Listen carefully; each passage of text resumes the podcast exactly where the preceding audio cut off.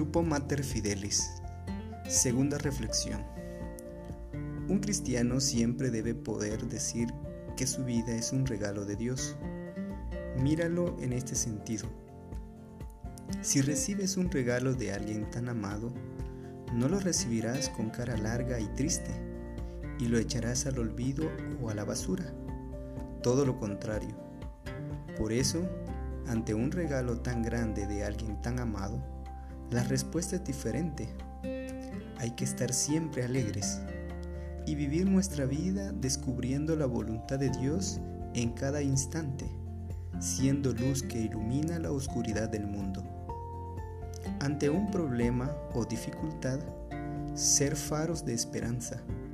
Ante la tristeza y el desánimo, ser la sonrisa sincera. Ante el negativismo de la mente, ser positivos de corazón, porque todo está en las manos de Dios.